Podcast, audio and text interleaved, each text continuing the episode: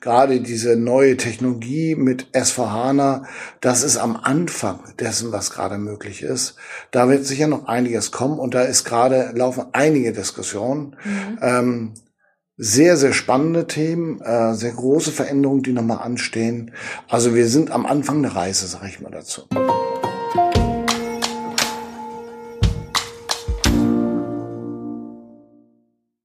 Hi und herzlich willkommen zu einer neuen Folge von Versprochen. Mein Name ist Anne und als Host dieses Podcasts treffe ich auf spannende Persönlichkeiten. Sie teilen nicht nur ihre persönlichen Geschichten, sondern auch Themen, die sie derzeit bewegen, ganz ehrlich und offen mit euch und mir. Versprochen. Mein heutiger Gast ist Klaus Michael und wir sprechen über SAP S4HANA, die optimale Mischung aus Fördern und Fordern und seine Berufsausbildung zum Koch. Hallo Klaus Michael, herzlich willkommen im Podcast. Ich freue mich wirklich sehr, dass du dir heute die Zeit genommen hast.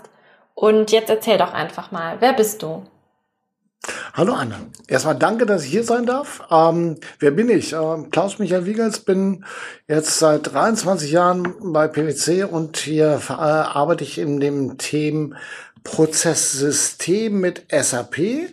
Ähm, S4HANA ist natürlich ein Riesenthema bei uns äh, und wir kommen eben aus, ich komme selbst aus dem Finance Controlling Umfeld, vom Studium her auch mit Produktion im Hintergrund, aber seit den 23 Jahren bin ich einfach, ich habe mich im Fokus auf Finance Controlling, ähm, vom operativen Controlling bis hin in die Konzernsteuerung, also bis zur Konsolidierung und Planung. Vielen Dank für deine Vorstellung. Was hat dich denn dazu bewegt, bei PwC anzufangen? Oh, das ist lange her. ähm, ja, das war 97. Ähm, an sich, ich habe damals an der Universität äh, mitgearbeitet an einem Tiefziehverfahren. Also das war sehr stark produktionslastig und habe dann, ich habe bei Wirtschaftsingenieur quasi zwei Abschlussarbeiten schreiben müssen. Eine betriebswirtschaftliche und eine technische. Und bei der betriebswirtschaftlichen ging es dann um eine Konzernsteuerung mit SAP. Damals hieß das Ganze EES. Und mit dem Hintergrund kam mir der Gedanke, Mensch, ähm, eine Beratung, das wird auch nicht schlecht, weil sieht man auch ein bisschen mehr als nur immer ein Themenkomplex. Und ich war auch so ein bisschen offen von dem, was ich machen wollte. Äh, operativ, äh, ich hatte eben Produktion, ich hatte Finanzen, ich hatte Controlling. Alles hat mir irgendwie Spaß gemacht und dann fand ich die Unternehmensberatung gut. Und ja, so kam ich dann zu PwC. Mhm. Äh, bin aber damals von Hamburg nach Essen gegangen, ähm, weil damals im Studium meine Freundin war, äh, hatte sich in Hamburg beworben, die hatte ihre Bewerbung mhm. einfach früher abgeschickt und hatte den Job schon. Und da habe ich gesagt, nee, ich will nicht am selben Standort anfangen und habe damals in Essen gestartet. Damals noch CNL. Das heißt, du bist sehr geradlinig dann direkt bei PwC gestartet. Ja, die, die Zeit war spannend. Also, äh, PwC verändert sich ja auch ständig. Mhm. Ähm, ich bin damals gestartet im Bereich der Unternehmensberatung. Ähm, die wurde dann ja um die Jahrtausendwende, ich glaube 2001 war das, wurde es ja verkauft an IBM. Ähm, habe aber gestartet im Finance-Umfeld, mhm. habe viele Projekte ein bisschen mit Materialwirtschaft auch gemacht, aber primär Finance, Controlling, ähm, habe dann 99 auch die ersten ähm, Einführungen von paralleler Wertführung, also IFS, HGB, USGAP, die ganzen Themen gemacht und als die Diskussion des Verkaufs aufkam, hatte ich mir überlegt, okay, willst du eigentlich, äh, wo willst du eigentlich hin? Und als die Namen fielen, habe ich gesagt, die haben kein Finance-Brand. Und habe gesagt, mit den Themen, die ich habe, bin ich einfach sich PwC gut aufgehoben. Das ist die ursprüngliche DNA von PwC, äh, mhm. diese Finance-Themen. Und bin dann auch zur prüfungsnahen Beratung gewechselt und habe da die Themen sehr ähnlich weitergemacht. Und daher äh, Finance ähm, verfolgt mich seitdem ähm, in vielen Facetten. Vielleicht kannst du da noch mehr zu erzählen. Was genau machst du denn jetzt bei PwC und wie bist du denn Partner geworden? Oder was hast du auch dafür getan, um Partner zu sein? Ähm, äh, genau, das sind zwei Themen. Also erstmal, wie komme ich da, was mache ich eigentlich konkret?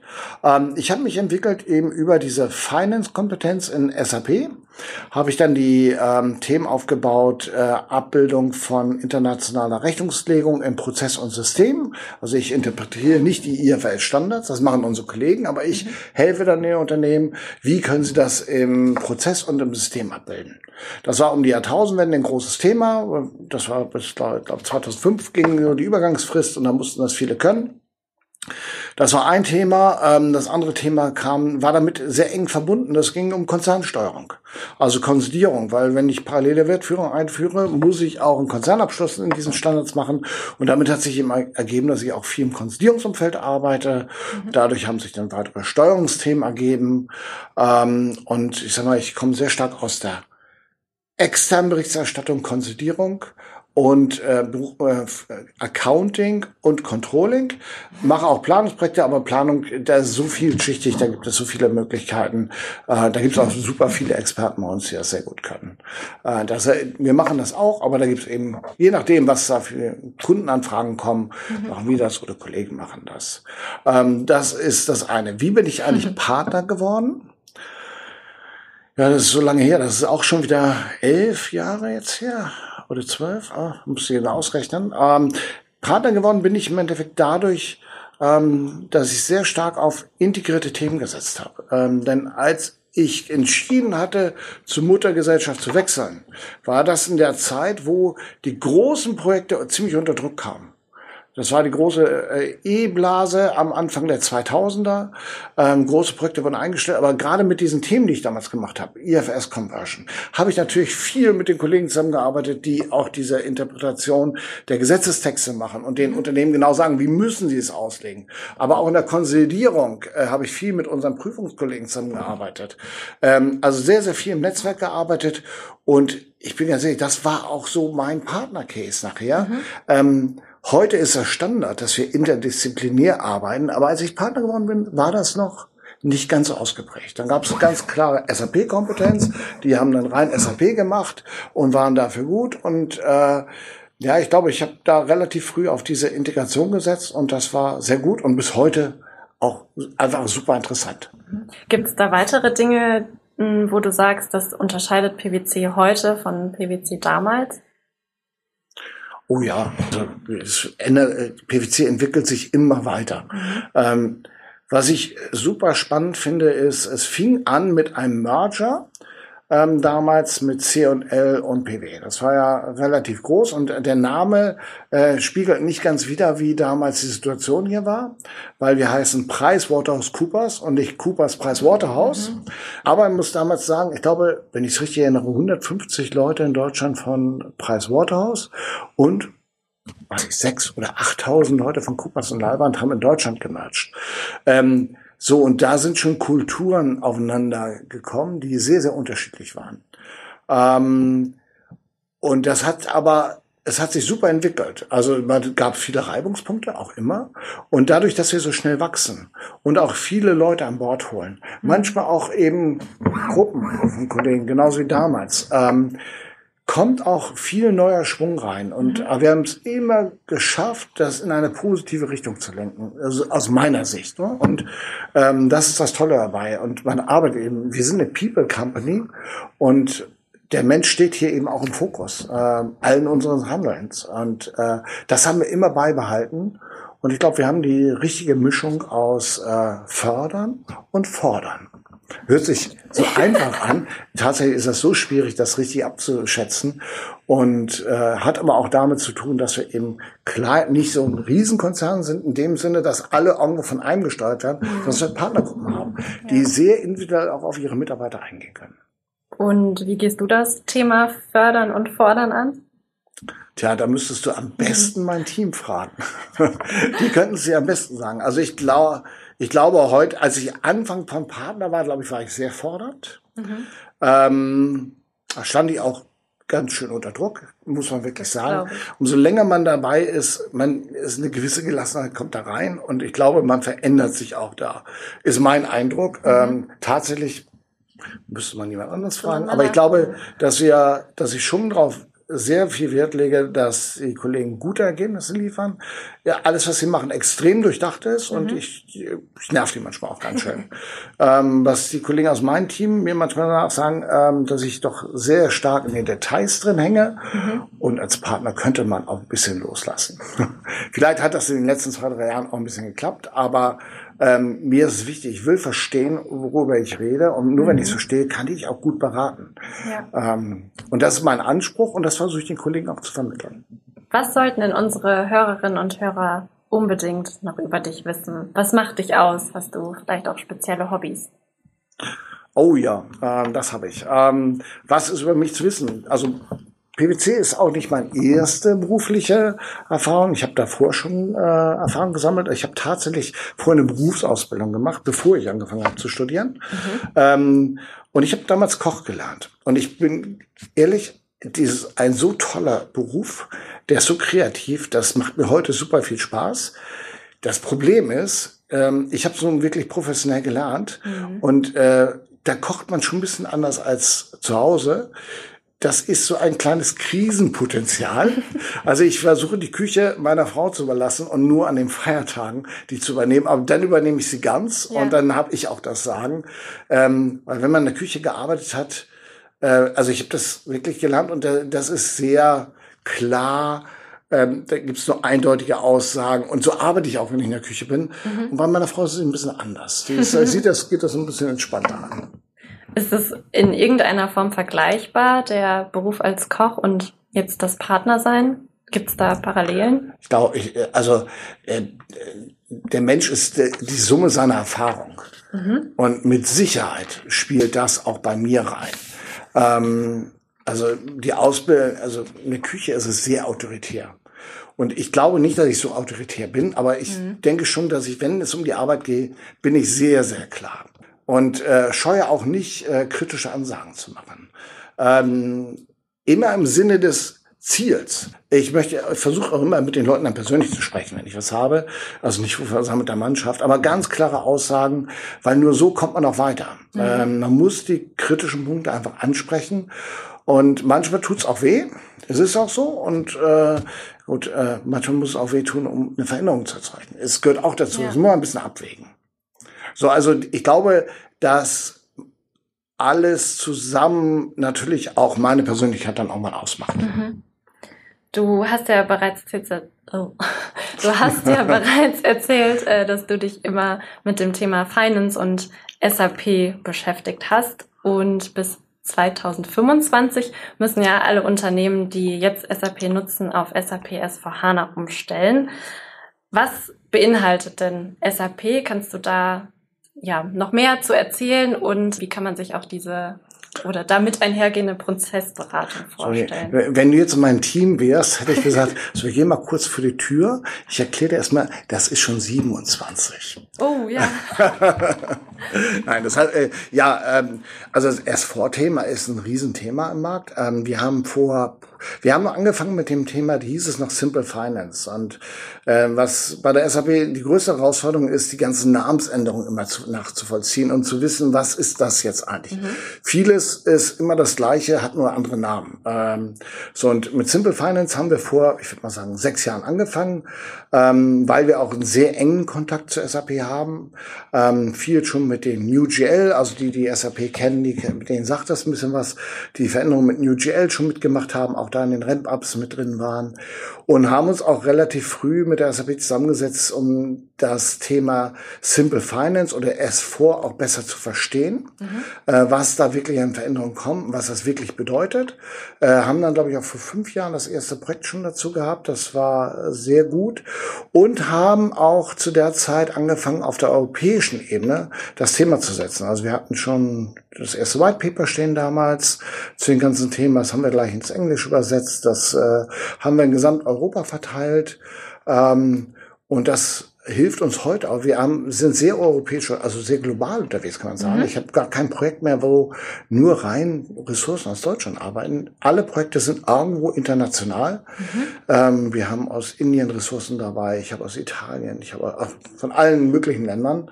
Ähm, das ist super spannend. Und das hat aber auch so einen gewissen Ursprung, dass wir relativ früh draufgesetzt sind und das dann gleich aber auch so gesehen haben, nicht nur für unseren Markt, sondern wir haben es gleich ins Englische übersetzt und gesagt, lass uns das auf europäischer Ebene nutzen. Wir wir haben die Nähe zur SAP, wir haben die Nähe zu den Themen. Und äh, das haben wir auch im Team vorangetrieben. Also bin ich ja nicht allein, ne? mein mhm. ganzes Team, was ja. dahinter steht. Und die machen also sicher auch die Arbeit. Da gibt es so viele Punkte, an denen ich jetzt anhaken möchte. Der erste wäre, wie ist denn dein Team so aufgestellt? Also welche Studienhintergründe kann man da in deinem Team auch finden? Wer arbeitet da bei dir? Da sind wir gar nicht, ja, ist eine etwas breitere Range. Ähm, wenn ich nach ähm, Studiengängen suche, dann haben wir natürlich ganz klassisch BWL. Mhm. Ähm, Wirtschaftsingenieure, wir haben ähm, Informatiker, Wirtschaftsinformatiker. Ähm, ja, das sind, äh, wir haben, glaube ich, auch einen Reiningenieur oder zwei sogar bei uns im Team. Ähm, Volkswirte haben wir ein oder zwei. Ähm, die Masse ist aber ganz klassisch ähm, Betriebswirtschaftslehre, Wirtschaftsingenieur oder Wirtschaftsinformatiker. Das sind die Masse. Mhm. Äh, weil damit äh, hat man, ähm, ich, für mich sind sogar Wirtschaftsingenieure ganz interessant, weil wir immer sehr eng, wir sind sehr integriert unterwegs. Und da hilft es, dieses Verständnis äh, auch zu haben. Wobei die Leute, die heute BWL studieren, die haben auch häufig mit Logistik schon zu tun. Also sind alle ganz gut ausgebildet. Und äh, vor allen Dingen alle, die bei uns anfangen, äh, die von der Uni kommen, ähm, die durchlaufen so erstmal ein Programm. Was für ein Programm? Das ist ein Trainee-Programm. Ähm, was im Endeffekt ist, äh, endet mit einer SAP-Zertifizierung. Mhm. Äh, also jeder, der durchläuft, hat auch was in der Hand, sagen wir auch für sich persönlich. Ja. Ähm, aber der, das ist eben keine reine SAP-Zertifizierung, sondern wir gehen, äh, geht über dreieinhalb Monate und wir gehen da die typischen oder klassischen Prozesse in einem Unternehmen durch, wirklich end-to-end. -End. Mhm. Ähm, und danach ähm, können sich die Kollegen damit auseinandersetzen, wie das dann in SAP Customizing abgebildet wird. Aber der Fokus ist erstmal zu verstehen, wie laufen eigentlich solche End-to-End-Prozesse und dann wie parametrisiere ich eigentlich das System dazu? Da gibt es dann auch äh, Pilotveranstaltungen, wo dann irgendwelche ähm, Systeme auch mal aufgebaut werden, so Demosystem mhm. aufgebaut werden. Das ist so eine Projektwoche, äh, die ist immer sehr beliebt. Und dann können Sie am letzten Tag, bin ich dann der Vorstand eines Unternehmens, und dann sollen Sie mal einen Akquiseprozess dadurch laufen und mal so ein Demosystem zeigen. Ähm, das ist sehr beliebt und äh, die Woche ist immer, immer sehr anstrengend, aber die Kollegen geben immer sehr, sehr gutes Feedback, weil dann hat, kann man das mal greifen, was mhm. man da eigentlich macht. Und das ist uns ganz wichtig. Wir wollen nicht jemanden, der die SAB-Tabellen äh, nicht kennt. Ähm, das ist nicht erforderlich. Wir wollen jemanden, der den Prozess verstanden hat und mhm. weiß, was er dafür in SAP machen muss. Das klingt auf jeden Fall spannend. Wenn jetzt derjenige oder diejenige dieses Programm durchläuft und in deinem Team startet, was genau sind dann da die Aufgaben? Also was macht dein Team tatsächlich? Hängt immer vom Projekt ab, mhm. weil wir sehr, sehr unterschiedliche Projekte haben. Ich nehme mal ein ganz klassische Beispiel. Ich hatte schon mal so eine IFS-Umstellung genannt. Mhm. Äh, wenn jemand jetzt äh, auf das Projekt, äh, zu uns ins Team kommt und das Programm durchlaufen hat, kann sein, wir haben jetzt gerade einen Kunden, der auch, ob man denkt, alle haben schon umgestellt. Nein, alle haben noch nicht umgestellt. Und es gibt ja auch ständig Änderungen. Das ist das Schöne an diesen internationalen Rechnungsstandards. Die haben eine gewisse Dynamik. Ähm, so, und das heißt, es ist immer irgendwas zu tun an der Stelle.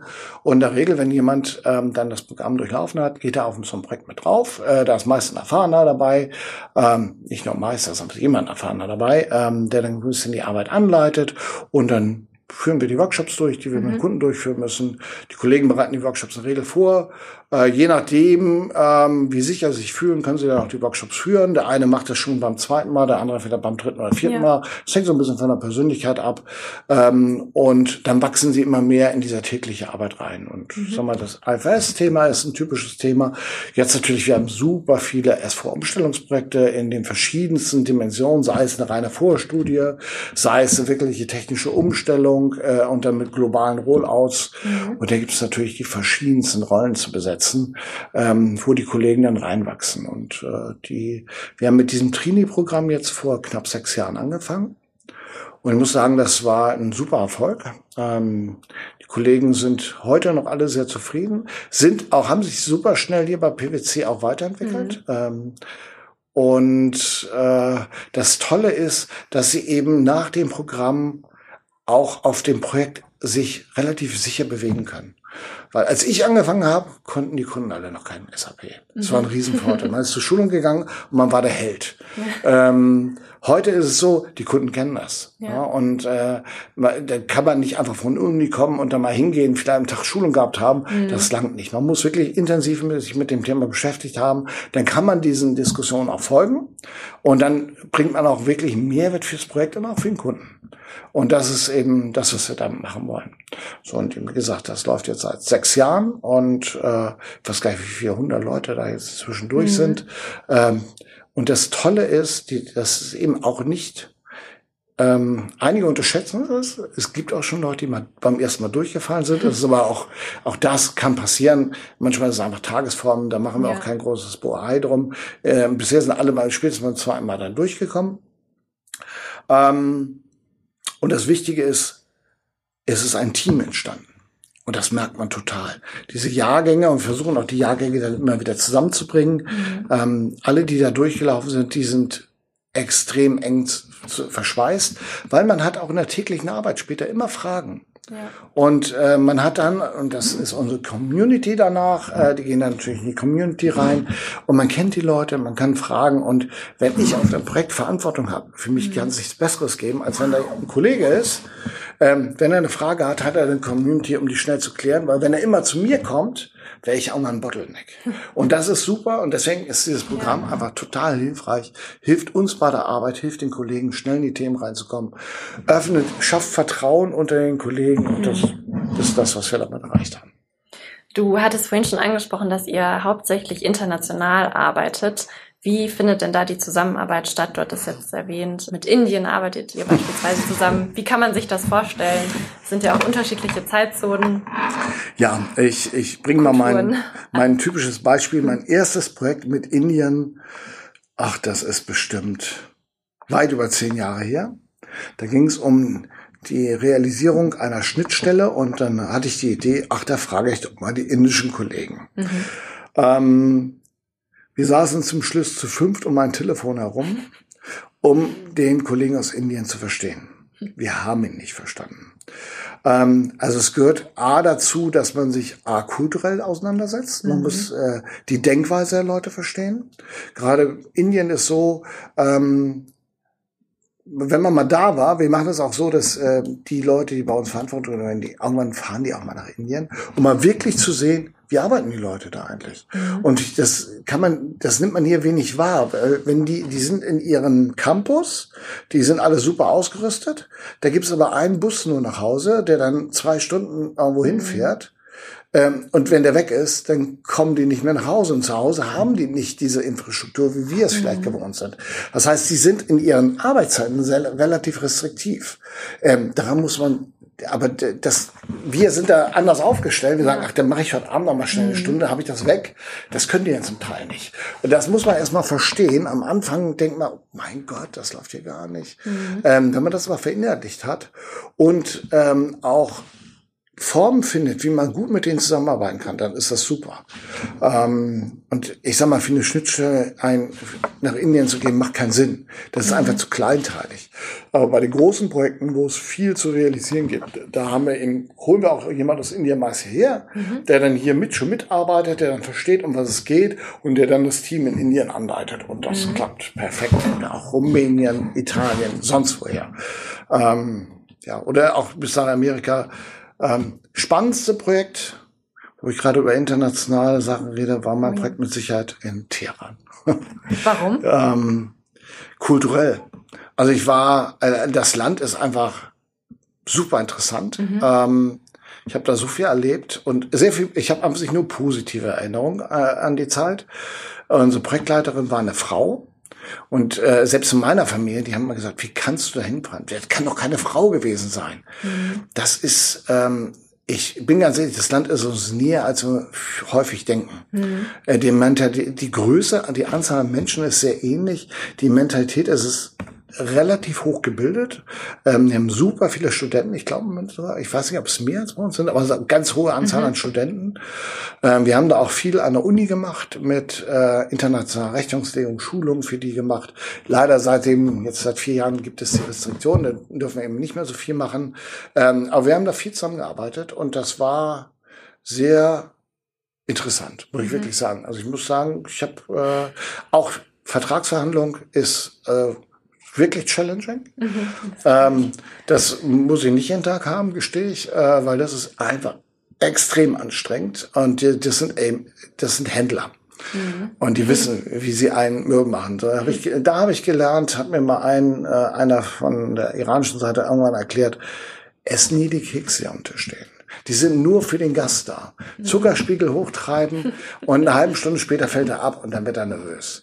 Also Banalitäten. Ne? Ja. Äh, aber die sind eben gute Verhändler. Äh, und äh, ja, aber so die Projekte da zu machen äh, mit den Menschen, das ist schon. Also ich äh, hatte riesen Vorteile am Anfang, muss sagen, die sind alle einfach sich weg. Also mit den Menschen kann man super arbeiten und das macht auch echt Spaß. Schön. Mm, wenn ihr jetzt einen internationalen Fokus im Team habt, habt ihr dann auch einen Industriefokus, dass ihr nur spezielle ja, ähm, ja, wir haben Industriefokus. Ähm, es ist nicht so, dass wir sagen, ähm, das ist nur Schwarz und Weiß. Das hat, mhm. hat einige Grauschattierungen, aber ich sage mal, wir machen alles außer Banken und äh, Public Services. Weil auch ich habe schon Public Service gemacht. Ich, mhm. äh, mein mhm. größtes Projekt war bei der Stadt Hamburg, die Einführung der Dopik. Ähm, ich habe auch schon Banken SAP eingeführt, aber das ist nicht unser Schwerpunktgebiet. Banken ticken einfach auch nochmal ein bisschen anders von, von der ganzen Rechnungslegung her. Public Service auch. Und deswegen haben wir gesagt, das ist nicht unser Schwerpunktthema. Mhm. Da gibt's eigene Teams, die sich nur darum kümmern. Aber mit denen arbeiten wir auch eng zusammen. Und unsere Kollegen arbeiten teilweise auch auf deren Projekten. Und Vorhin sagtest du, dass wir ja sehr eng mit SAP auch zusammenarbeiten und sind da meines Wissens auch strategischer Partner. Wie funktioniert denn da die Zusammenarbeit und würdest du behaupten, dass wir vielleicht auch indirekt da die Produktentwicklung beeinflussen, dadurch, dass wir dann mit äh, Mandanten auch wiederum zusammenarbeiten? Ja, also wir haben eine lange ausgereifte Partnerschaft, wobei natürlich mit dem Verkauf der Unternehmensberatung gab es eine Zeit lang, Anfang der 2000er, wo es, wo eine Findungsphase war, was für eine Partnerschaft haben wir. Wir haben heute wieder eine globale Partnerschaft, auch schon ach, viele, viele Jahre. Ähm, die Zusammenarbeit ist sehr gut. Ähm, gerade was so Finance-Themen angeht, was ich vorhin sagte, bei der Entwicklung vom NewGL waren wir ganz früh mit dabei ähm, haben wir die gechallenged. Äh, beim SVHANA haben wir die auch äh, stark gechallenged. Mhm. Und ähm, es gibt jetzt weitere Entwicklungen. Ähm, da sind nicht nur wir eingebunden, sondern auch andere eingebunden. Aber mhm. da werden wir eingebunden, wo es um Fragestellung der, wie entwickelt sich die Rechnungslegung, äh, wie muss sich das System danach ausrichten.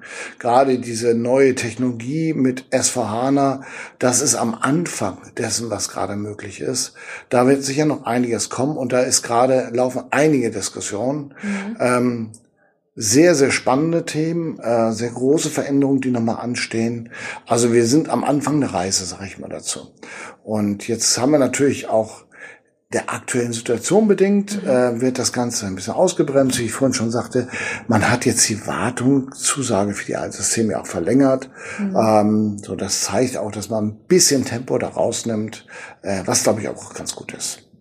Warum denkst du denn, lohnt sich diese Umstellung auf SAP, SAP S4HANA so?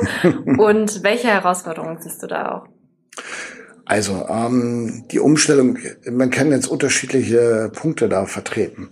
Ähm, es kommt mal auf die Betrachtungsrichtung an. Wenn ich rein aus der Finance-Brille drauf gucke, dann sage ich, es gibt natürlich einen riesen Mehrwert mit den neuen Funktionalitäten ähm, und dem neuen Setup. Es ist eine, wirklich eine neue neue Generation. Wenn ich aus der Produktion drauf gucke, da gibt es dann dann gar nicht so viel Veränderung.